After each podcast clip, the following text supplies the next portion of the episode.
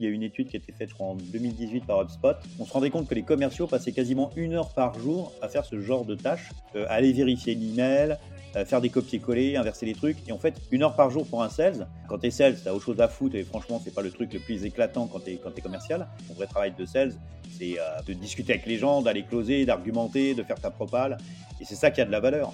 Et pour une entreprise, bah, ça lui coûte une fortune à payer des sales, à faire autre chose que du sales, très clairement. Et donc une heure par jour, calcul, c'est en gros, tu arrives à 5 heures par semaine, tu arrives à 20 heures par mois, 20 heures par mois, euh, tu as quasiment un, un sales en plus, tu vois.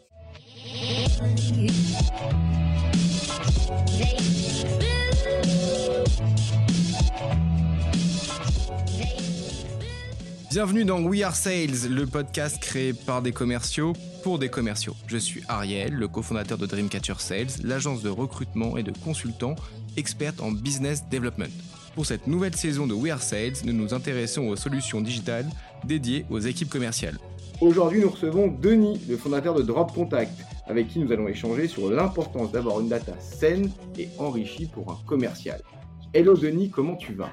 Salut Ariel, bah écoute, super bien, euh, pleine forme, il fait beau, euh, voilà, écoute, l'activité est plutôt bien, donc euh, très content d'être présent aujourd'hui avec toi et puis de pouvoir échanger sur ces, sur ces sujets qui me tiennent relativement à cœur depuis quand même quelques années. C'est fait plaisir de t'avoir. c'est toujours un plaisir de pouvoir voir le soleil que tu peux nous dégager, Denis. Mais avant tout, j'aimerais bien qu'on puisse parler de Drop Contact. Est-ce que tu peux nous raconter un peu Qu'est-ce que c'est Drop Contact? Alors en fait, quand tu es au marketing ou quand tu es sales, bah, on a tous des missions à faire, des objectifs, etc. Et je me suis rendu compte qu'un sujet sur lequel on perdait tous du temps, qui était très laborieux et, qui était vraiment un frein, c'était bah, finalement la qualité de la donnée que tu avais à exploiter derrière. Donc, tu as beaucoup de fiches, tu as des contacts que tu, que tu regardes sur LinkedIn, que tu regardes dans ton CRM ou dans des fichiers. Tu as une quantité d'informations, mais en fait, elle n'est elle est pas clean du tout. Donc, tu as des prénoms à la place des noms, des noms à la place des prénoms, tu n'as pas l'email, tu n'as pas le téléphone, tu as plein de doublons dans tous les sens, tu n'as pas d'informations consolidées.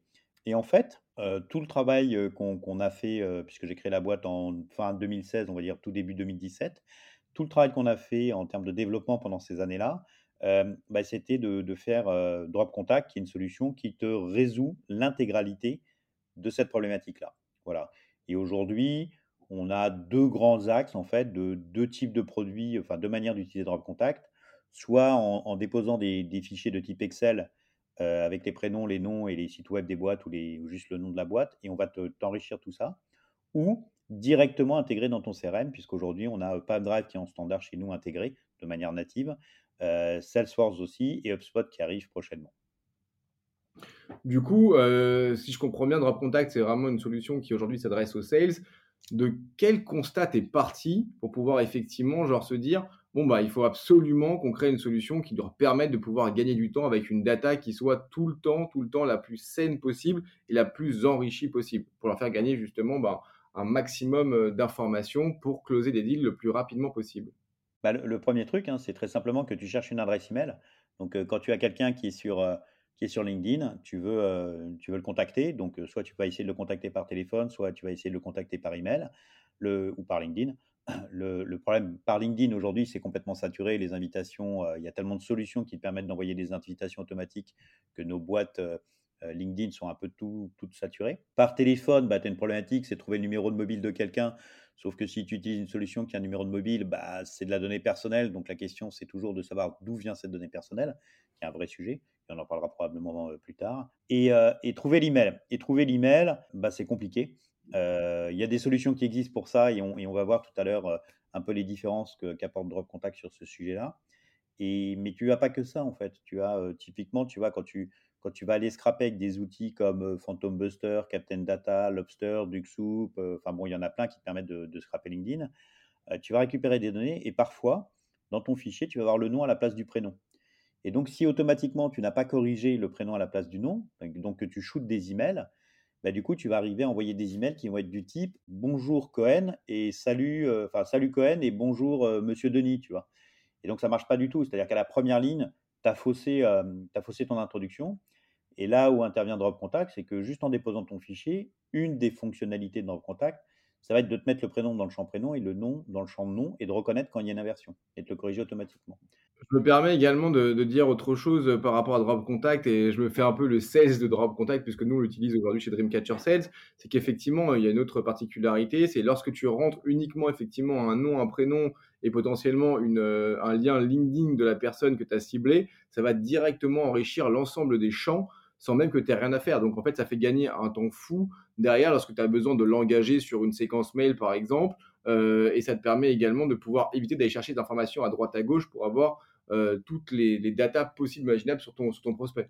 C'est exactement ça. Et d'ailleurs, tu n'as même pas besoin de mettre le profil LinkedIn. C'est-à-dire, tu mets le prénom, le nom, la boîte, et Drop Contact va te donner le profil LinkedIn de la personne, va te donner l'email, le site web de la boîte, la taille salariale, le secteur d'activité pour les boîtes françaises, euh, le profil LinkedIn de la boîte. Enfin, il y a vraiment beaucoup, de choses qui sont fournies en standard. Et en fait, on, on, part aussi d'une étude. Il y a une étude qui a été faite, je crois, en 2018 par HubSpot auprès de 6200 personnes. Hein. C'était vraiment une très grosse étude qu'ils avaient fait en analyse. Et en fait, le, on se rendait compte que les commerciaux passaient quasiment une heure par jour à faire ce genre, de tâches à euh, aller reprendre le numéro de téléphone qui, qui était dans l'email que tu avais reçu du mec, aller rechercher un email avec euh, les différentes solutions euh, à la main, tu vois, les différentes solutions qui existent sur le marché, aller vérifier l'email, faire des copier-coller, inverser les trucs. Et en fait, une heure par jour, quand tu réfléchis, une heure par jour pour un sales, bah, quand tu es sales, tu as autre chose à foutre et franchement, c'est pas le truc le plus éclatant quand tu es, commercial. D'autant plus que l'air de rien, bah, tu n'es pas commissionné sur ce travail-là. Ton, vrai travail de sales, c'est bah, d'aller de discuter avec les gens, d'aller closer, d'argumenter, de faire ta propale. Et c'est ça qui a de la valeur. Et pour une entreprise, bah, ça lui coûte une fortune à payer des sales, à faire autre chose que du sales, très clairement. Et donc, une heure par jour, bah, c'est simplement, le calcul, c'est en gros, tu arrives à 5 heures par semaine, tu arrives à 20 heures par mois, 20 heures par mois, euh, tu as quasiment un, un, sales en plus, tu vois. Donc, en fait, les entreprises perdent beaucoup, beaucoup d'énergie, euh, d'argent, bien évidemment, et de temps à confier des tâches qui ne sont pas des tâches intellectuellement à haute valeur ajoutée, mais qui sont obligatoires, qui sont nécessaires. Si tu n'as pas l'email, bah, de toute manière, tu ne peux pas contacter la personne. Donc, tu es obligé de le faire. Et, là où, où c'est très intéressant, c'est qu'en fait, on se substitue à cette tâche-là pour le commercial et le commercial dégage beaucoup plus de temps pour faire les ventes parce qu'il y a un, le fait de faire ces tâches, c'est démotivant. Franchement, ce n'est pas le truc qui éclate le plus. Et puis, et puis très simplement, si tu rajoutes 20 heures, 20 heures de temps hein, sur la une heure par jour, 20 heures de temps pour chaque commerciaux de ta boîte, tu as changé complètement tes résultats de chiffre d'affaires sur le mois. Quoi. Tu t'es rajouté, euh, rajouté du temps commercial pur et dur. Donc, euh, donc c'est vraiment un, c'est vraiment un sujet que tout le monde rencontre. Hein. Il n'y a pas une boîte avec qui on est en contact qui, qui ne subit pas euh, le fait de perdre du temps sur ces choses-là parce que tu es obligé de le faire. Donc clairement, c'est un outil qui permet de gagner de l'efficience également.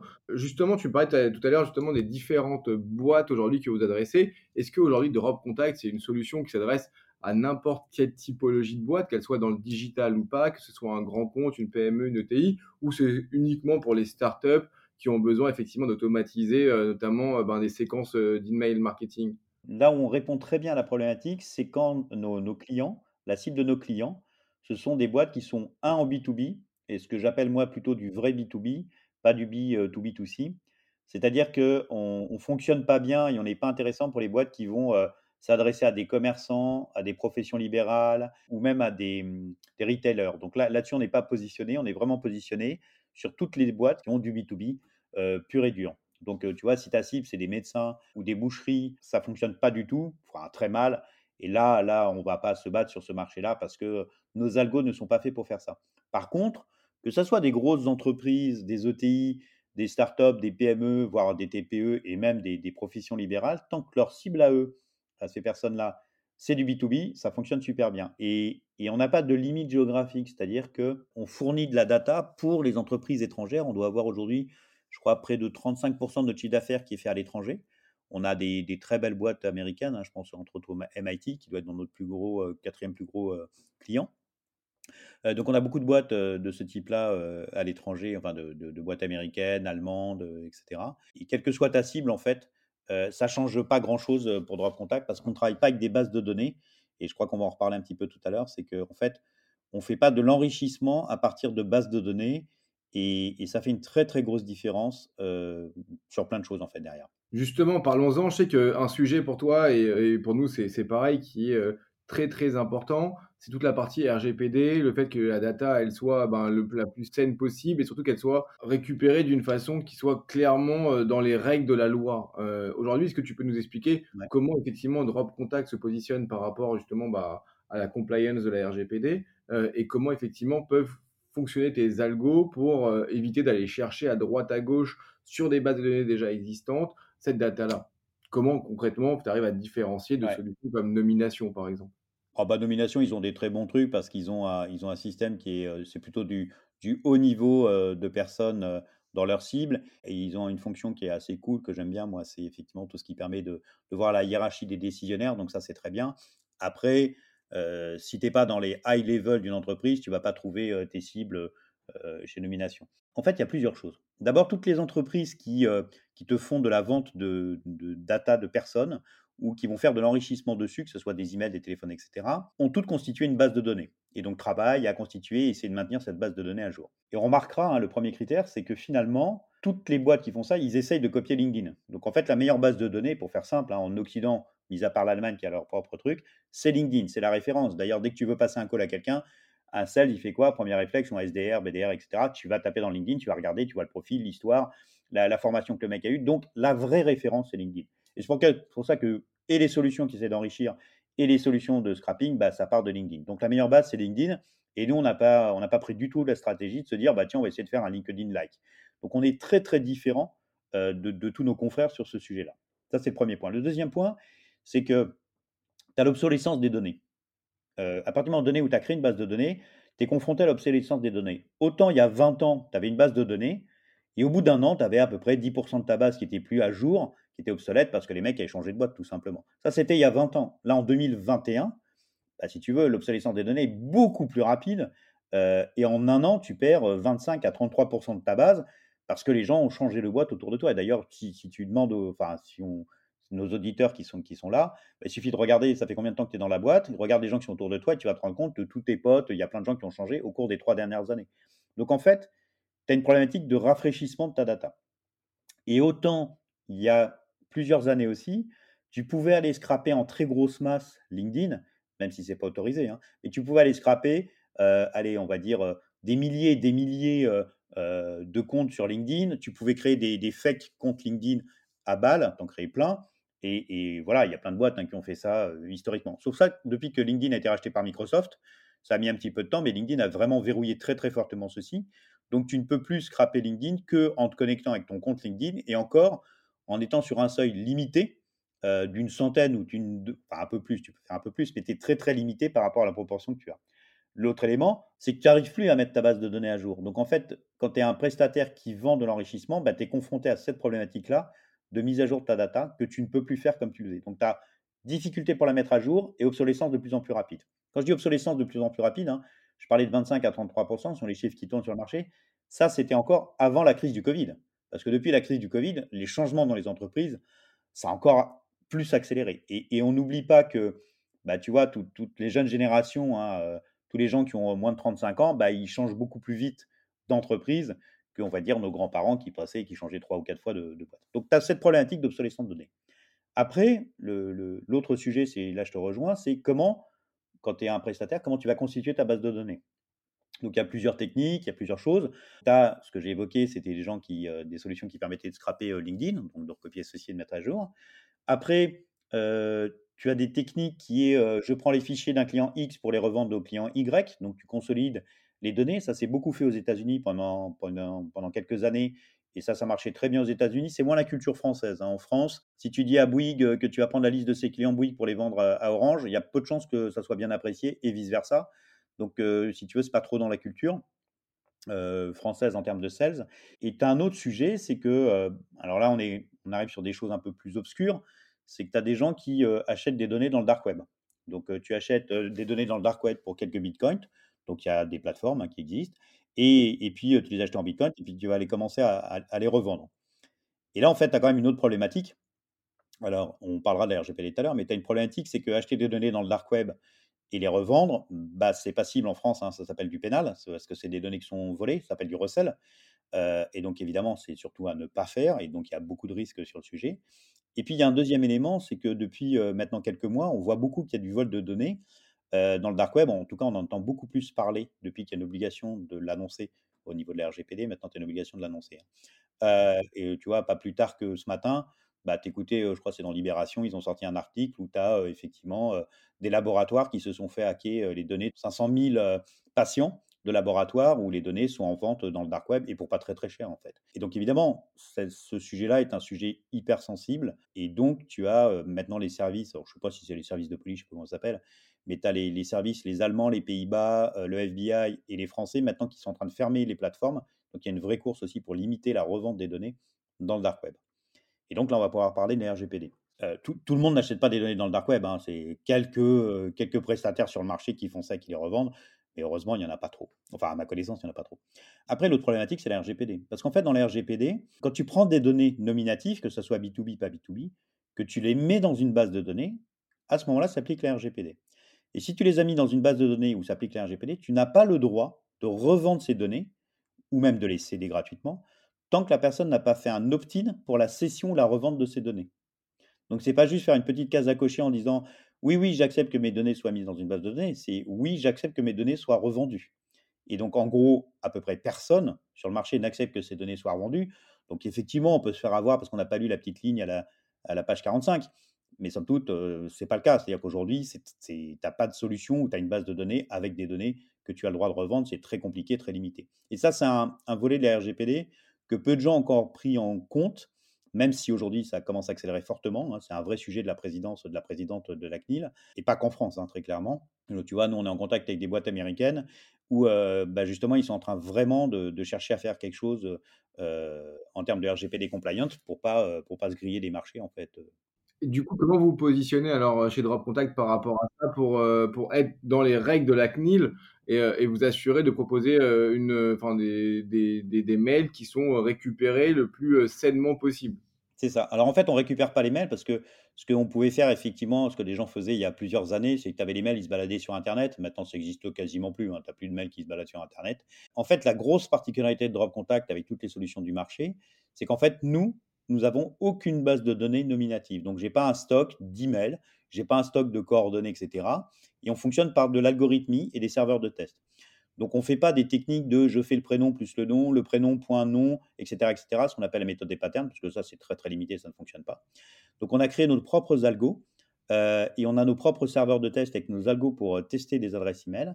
Et c'est comme ça, en fait, qu'on est capable aujourd'hui d'avoir des emails beaucoup plus frais, puisqu'au moment donné où tu nous fais la demande, on va tester l'email, on va le générer et on va le tester. Donc, on va te délivrer un email d'une personne qui est en poste. Donc, on a, a des taux qui sont extrêmement intéressants là-dessus. Et euh, on a une capacité aujourd'hui à trouver beaucoup plus d'emails que euh, tous nos confrères sur le marché, de part du fait qu'on n'ait pas d'obsolescence de données et du fait qu'on ait de l'algorithmie qui soit très puissante là-dessus. Et surtout, genre de mémoire, vous êtes en train effectivement encore de booster la machine pour, euh, pour la rendre plus puissante. Ouais, c'est ça. Là, tu vois, on est juste en ce moment entre notre podcast avant et après. On est en train de tester notre moteur V3 dessus et les résultats, ils sont assez ouf en fait. On fait une amélioration qui est, assez considérable.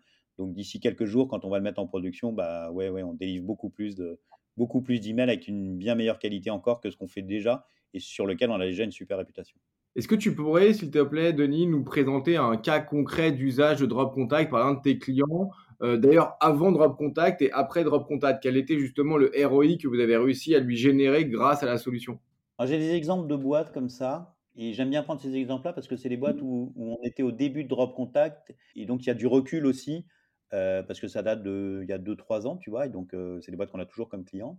Je pense à une boîte comme Student Pop par exemple où au départ, bah, ils travaillaient, alors ils faisaient plutôt du call call et puis bah, ils disaient tiens je vais cibler des boîtes et puis, euh, puis je vais faire ça à la main et, et bah, les personnes étaient, étaient épuisées parce que le temps que tu, tu, prenais pour faire ça, a du temps important. tu t'uses à avoir des refus et, ton ROI, en fait, il n'est pas, pas génial. Et, donc, on en a discuté à l'époque avec Damien, et, qui est le directeur commercial et co-founder. Et, du coup, moi, j'avais préconisé de faire du call d'email. À l'époque, d'ailleurs, l'Emlist n'existait même pas encore, hein, pour te donner un ordre d'idée de, l'époque. Et du coup, euh, bah, on a mis en place un système de call d'email pour, shooter les gens. Et puis surtout, on, leur a mis en place un système pour scraper directement euh, LinkedIn. Et donc, avec l'enrichissement des emails de drop contact. Et là, ça a changé la donne. C'est-à-dire qu'en fait, les personnes qui étaient, ils étaient trois au commercial. 15 jours après, ils m'ont rappelé, ils me disent, mais attends, ça a complètement changé la donne. C'est-à-dire qu'aujourd'hui, on a des gens, un, qui nous appellent, deux, qui nous répondent à nos mails pour nous demander d'avoir plus d'informations, et du coup, notre temps, il est focus sur des gens qui ont bougé une oreille, entre guillemets, euh, et qui ont un intérêt.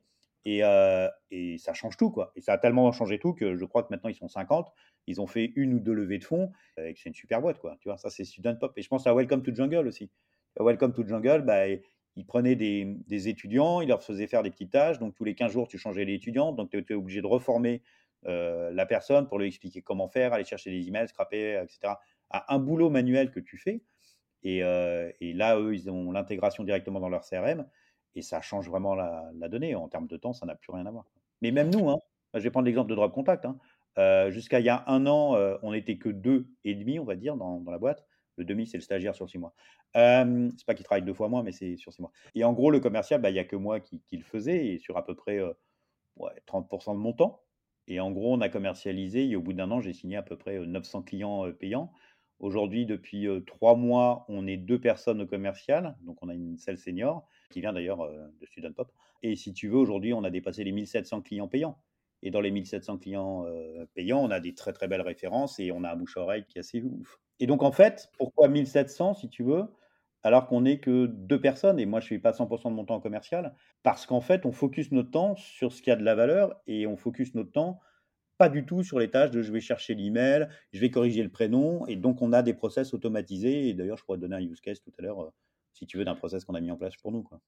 justement, tu me, tu enlevé le, mot de la bouche. Tu parlais de l'Emlist, euh, notre ami Guillaume, euh, qui fait beaucoup parler de lui ces derniers temps. Et, nous, on a également en train de finir un, livre blanc justement sur toutes les solutions sales françaises qu'on peut plugger entre elles pour, pour pouvoir faire notamment un sales engine clairement, Drop Contact en fait partie. Aujourd'hui, j'aimerais bien que toi, tu puisses nous expliquer comment euh, Drop Contact effectivement s'intègre en Sales Engine, avec quel type de solution il est pertinent d'être euh, plugué pour, par exemple, une société qui, se lance euh, tout simplement et qui a un budget potentiellement de l'ordre de, allez, on va dire 300 à 400 euros par mois à investir pour récupérer des nouveaux clients.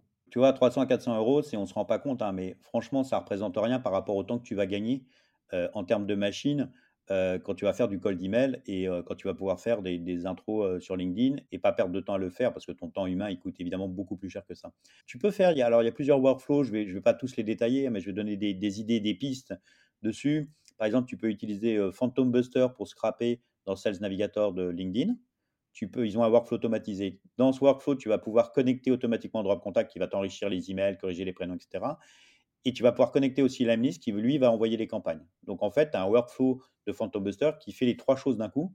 Donc, il scrape sur ta sélection, il enrichit avec Drop Contact et il shoot tes campagnes avec l'Emlist. Là, ça a l'air de rien, hein, mais tu fais ton truc, tu, connectes ton truc, euh, tu as fait ta cible, tu appuies sur un bouton et tout ce qui est derrière est automatisé et ça va être au fil du temps. Donc, ça, c'est un workflow qui est très cool. Euh, tu peux faire un, workflow aussi si par exemple tu utilises euh, aujourd'hui tu peux connecter directement Drop Contact dans Pipedrive. Tu peux avoir, il y a une, euh, à la place de Phantom Buster, tu pourrais mettre par exemple Duxoup, qui ont fait une intégration aussi avec Pipedrive. Duxoup, ça permet aussi de scraper hein, comme Phantom Buster. Ils ont moins de possibilités, mais ils ont des trucs très cool, dont entre autres l'intégration pure avec Pipedrive. Donc en fait, tu vas sur, euh, tu vas sur LinkedIn, c'est le navigateur, tu fais ta sélection, tu cliques sur Duxoup. Duxoup va visiter chacun des profils des scrapés, les pousser automatiquement dans ton Pipedrive, donc dans ton CRM. Drop Contact intégré, il va directement les enrichir. Si tu as l'intégration Lemlist, il va directement les shooter en email, en call d'email. Quand les gens vont répondre automatiquement, il va te remettre une activité euh, résolue, terminée, pardon, que, la personne a ouvert l'email, par exemple. Et après, tu peux encore continuer à rajouter les choses en envoyant des invitations LinkedIn. D'ailleurs, ça, c'est un sujet sur lequel euh, je suis assez euh, à contre-courant d'à peu près tout le monde, c'est-à-dire que tout le monde envoie plein d'invitations LinkedIn. Et je trouve que ce n'est pas du tout une bonne pratique. C'est-à-dire envoyer des invitations LinkedIn comme ça, euh, ni une ni deux, je ne sais pas qui ou quoi. Genre, soit je ne sais pas combien aujourd'hui, j'arrive même plus à lire ma boîte, euh, ma boîte email de LinkedIn, tellement j'en ai qui tellement n'ont pas de sens. Je trouve pas que c'est la bonne démarche. La bonne démarche, c'est tu envoies du call d'email. Ce qu'il faut savoir avec un call d'email hein, de type Lemlist, c'est que tes taux d'ouverture, en ayant bien paramétré ton domaine et un bon objet, minimum, mais vraiment minimum, tu es à 60-70% de taux d'ouverture. Et donc, sur les gens qui vont ouvrir ton email, dans le quart d'heure ou la demi-heure, tu leur envoies une invitation LinkedIn. Et là, c'est beaucoup plus intéressant parce que tu as la personne qui a reçu l'email, tu lui envoies l'invitation LinkedIn, il l'a ouvert, et au moment donné où il ouvre, tu lui envoies l'invitation LinkedIn. C'est-à-dire que ton invitation LinkedIn, elle n'arrive pas comme un cheveu sur la soupe, elle arrive dans un bon momentum euh, où la personne, tu auras une meilleure acceptation. Ça, c'est le premier point. Le deuxième point, c'est que quand tu envoies du call d'email, bah, si la personne a une ou deux questions à te poser, elle ne va pas t'envoyer un email en te disant tiens, je voudrais savoir ceci, cela, souvent, parce qu'elle se dit bon, bah là, euh, moi, je suis trop tôt dans mon funnel de décision, je ne vais pas envoyer un email parce que je vais avoir un commercial, il va plus me lâcher, me faire rendez-vous, etc. Donc, je voulais juste savoir ça. Donc, il ne va pas forcément répondre à ton email. Par contre, si tu as envoyé l'invitation LinkedIn, enfin, ton invitation LinkedIn qu'il accepte et que tu as mis une note, et que ta note va prendre une forme du type euh, bonjour, euh, voilà, je suis Denis, je viens de vous faire parvenir un, email. Pour mémoire, drop contact, ça fait ceci, cela. Je suis à votre disposition si vous avez la moindre question ici directement. Et en fait, tu as multiplié ton canal par deux parce que là, tu apparais dans un mode chat, le chat de LinkedIn, qui s'apparente un peu à du support en fait, tu vois, du support de chat. Et donc, si tu as une personne qui a une question, bah, du coup, il va pouvoir plus facilement aussi s'engager en disant bah tiens, justement, ça tombe bien, j'ai eu votre email, je voulais juste savoir, est-ce que vous étiez capable de trouver les emails à l'étranger? Et là, tu as déjà engagé la conversation. Donc, non seulement tu as ta conversation de cold email qui est là, qui est présente, qui existe, mais tu vas la renforcer avec ton LinkedIn.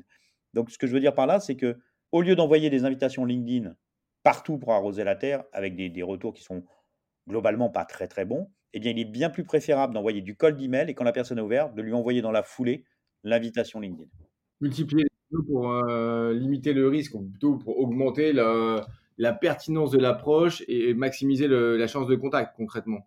Et tu vois, le, on voit qu'il y a un courant aujourd'hui qui sont les outils, bien évidemment, euh, où tout le monde s'est dit bah, je suis sales, je suis market, bah, il y a un super outil qui vient de sortir. Des outils, tu en as, je sais pas, aux États-Unis, tu en as, en as je sais pas combien qui sortent tous les jours, tu vois. Et, pour les sales, tu en as peut-être, euh, allez, on va dire que tu en as deux qui sortent par jour, par semaine, hein, clairement.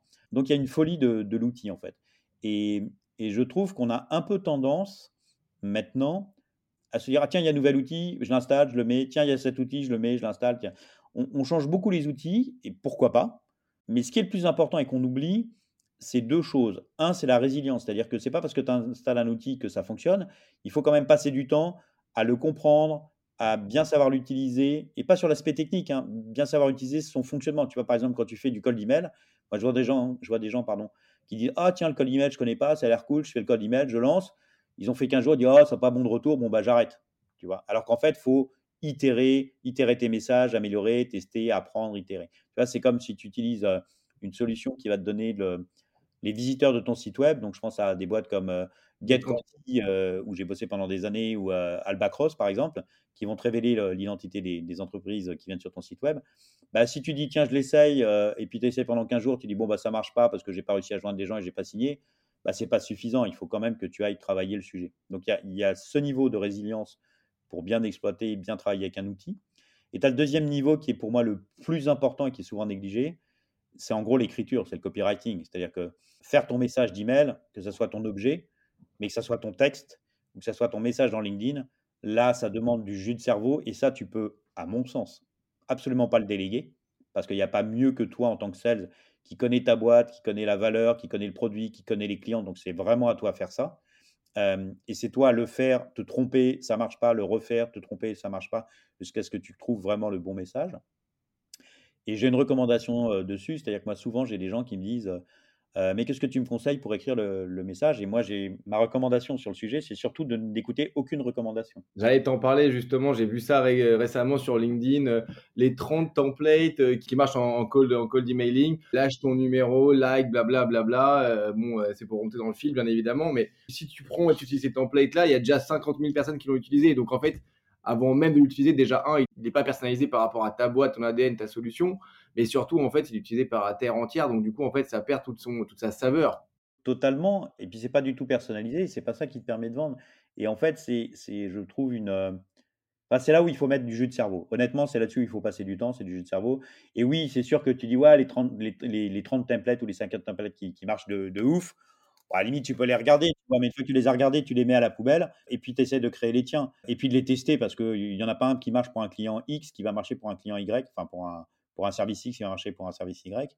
Donc il faut vraiment tester. Et puis tu sais, c'est un peu comme le gros hacking. Hein. Le, le growth, bon, on entend parler partout, maintenant tout le monde est growth, tout le monde a changé son LinkedIn, etc.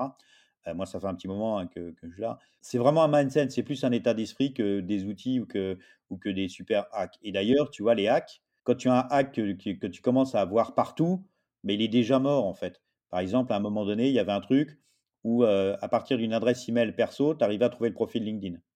Tu vois, il y avait deux deux 2 techniques, heu, qui permettaient de le faire. Bah, ça s'est popularisé, donc heu, tout le monde commence à en parler, tu voyais ça sur les réseaux sociaux, machin et cetera. Bah, le hack, il est fini, il est terminé, quoi. Il marche plus du tout, il a été bloqué ça ça ne fonctionne plus. Donc à partir du moment donné où tout le monde fait la même chose, bah, c'est déjà le moment de passer à la suite, quoi. Envoyer de l'emailing aujourd'hui, ou de la newsletter un peu basique, bah, ça marche vraiment moins bien, quoi.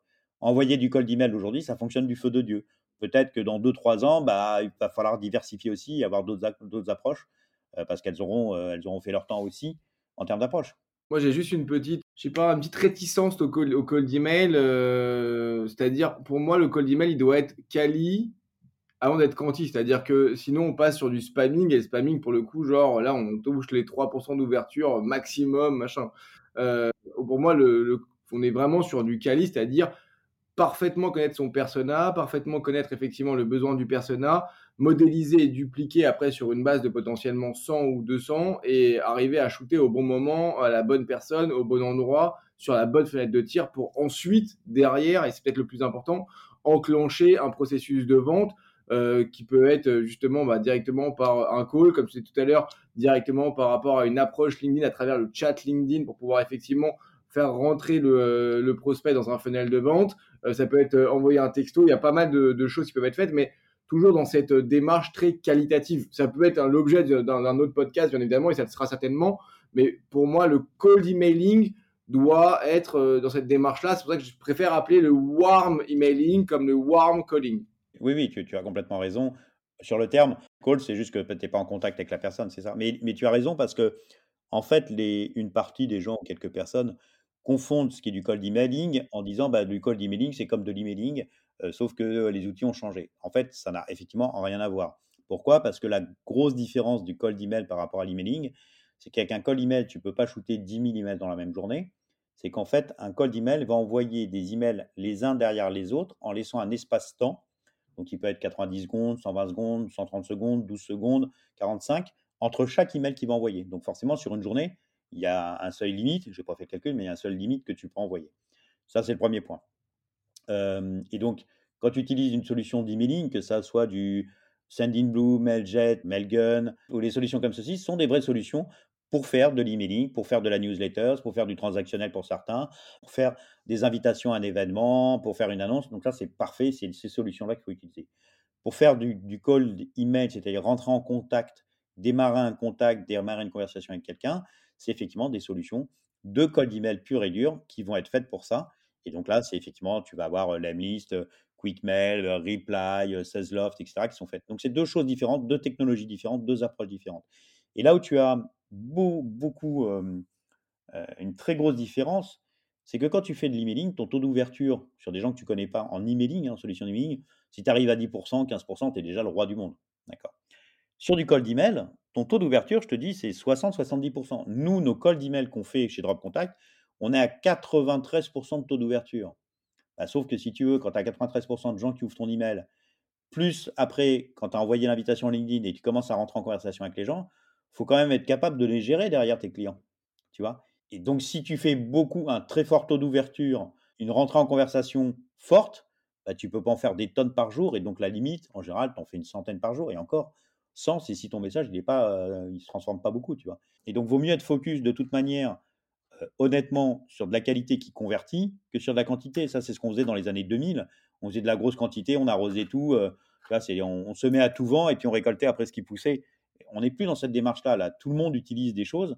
Donc, si tu vas sur de la saturation et, en saturation en disant, bah, de toute manière, il y a bien un gogo qui va signer sur mon truc, bah, ça marche beaucoup moins bien que si, effectivement, tu fais un bon message et que tu as une vraie relation de fournisseur et de client. Et là, c'est plus un gogo, c'est une relation euh, commerciale euh, pur, dur et qui te permet de closer, d'avoir des, des beaux deals. Ça me rappelle, il y avait un mec, il y je sais pas, il y a 2-3 mois, il avait mis un message sur un forum de growth, il dit oui, euh, j'ai un client, il voudrait faire du cold, il voudrait faire, il voudrait shooter 10 millions de cold email par mois. Et tu lui dis, mec, euh, bah, ça s'appelle pas du cold email, ce que tu veux faire, c'est du spam, et pourquoi pas Et moi, j'ai rien, j'ai pas de, sujet éthique sur le sujet, mais ne confonds pas du cold email et envoyer 10 millions par mois. Pour mémoire, hein, on est 70 millions en France, donc 10 millions par mois. Tu fais pas que la France, mais c'est monstrueux comme, top de, comme type de shoot.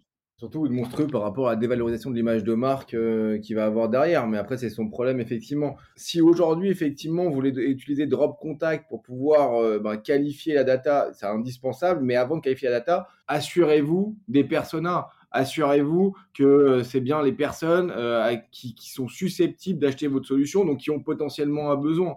Pour ça, il suffit de modéliser et dupliquer. Je rejoins complètement Denis euh, lorsqu'effectivement ben, vous devez adresser euh, un, mail à, votre persona, euh, personnalisez-le un maximum, au moins par rapport à sa position, par rapport à, ses éventuels besoins, par rapport effectivement à la taille de la boîte, par rapport à, ce que, à ce qui marche déjà dans votre boîte, par rapport à votre ADN, par rapport à pas mal de choses. Évitez d'aller récupérer les templates qui sont sur le net, mais essentiellement sur LinkedIn allez potentiellement voir ce que Guillaume de l'Emlist fait, il vous donne deux, trois petits conseils qui peuvent être sympathiques et adaptez-les par rapport à votre solution pour pouvoir ensuite y aller. Et à ce moment-là, construisez le workflow, pluguez Drop Contact directement et shootez du mail intelligemment. Et encore une fois, comme disait Denis, euh, derrière l'objectif, c'est qu'il y a un maximum taux d'ouverture parce que c'est qualifié en amont. Euh, mais n'oubliez pas que s'il n'y a pas l'humain derrière qui va pouvoir traiter la demande euh, et avoir cette réactivité pour pouvoir closer, il va falloir justement euh, modérer, le, modérer le moteur en amont. Donc pensez à tout ça avant de effectivement euh, lancer la machine à pleine balle, commencer tranquillement pour voir effectivement comment ça fonctionne. À partir du moment où vous avez bien compris le fonctionnement, vous avez un bon retour, commencez progressivement à faire monter la fréquence et surtout assurez-vous qu'à la sortie, il y a assez de personnes pour pouvoir transformer l'essai et, euh, aller closer l'ensemble des ventes. Quoi. Ouais, complètement, je suis aligné. D'ailleurs, ça, va me permettre de, donner un, deux petites astuces, entre guillemets. Je rebondis complètement sur ce que tu as dit. C'est le, fameux, euh, la fameuse phrase qui est doofing d'un don't scale. Fais les choses manuellement avant, de vouloir les accélérer. Donc, commence à envoyer quelques emails, quelques emails, teste ton message, vois tes taux d'ouverture, valide. Tu commences par en faire 20 par jour tu regardes ce que ça donne, au bout de quatre jours, tu dis Ah, c'est pas très bien, mais je comprends mon message, il n'était pas très bon.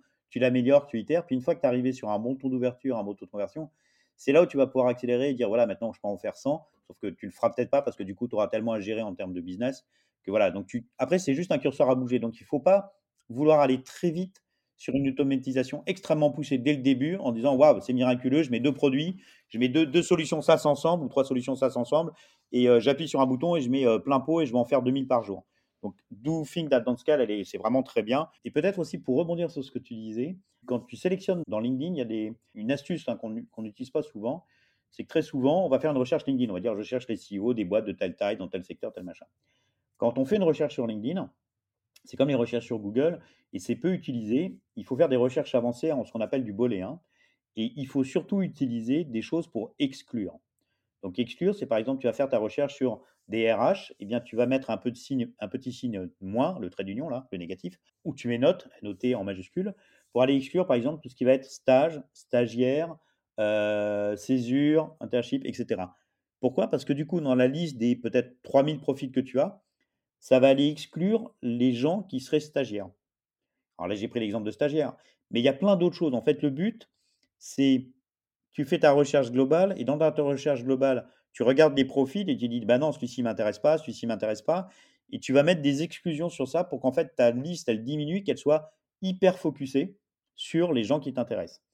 Et tu as deux avantages à faire ça. C'est que, un, tu vas pas le faire à la main à chaque fois, puisque une fois que tu auras mémorisé, mis de côté bah, tes, tes boléens d'exclusion, bah, tu vas les réutiliser à chaque fois. Et le deuxième élément, c'est que, comme on disait tout à l'heure, tu ne peux pas scraper des milliers par jour. Donc, en fait, il vaut mieux que tu scrapes par jour ce qui correspond à ta cible.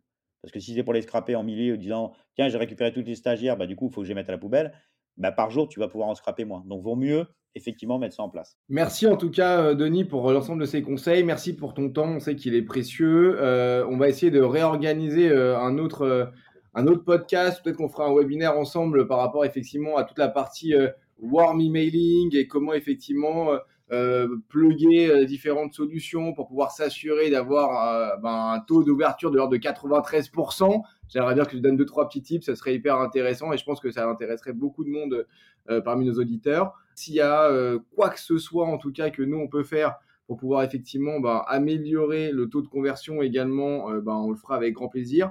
on va également mettre l'ensemble des informations de Drop Contact dans notre, dans notre livre blanc.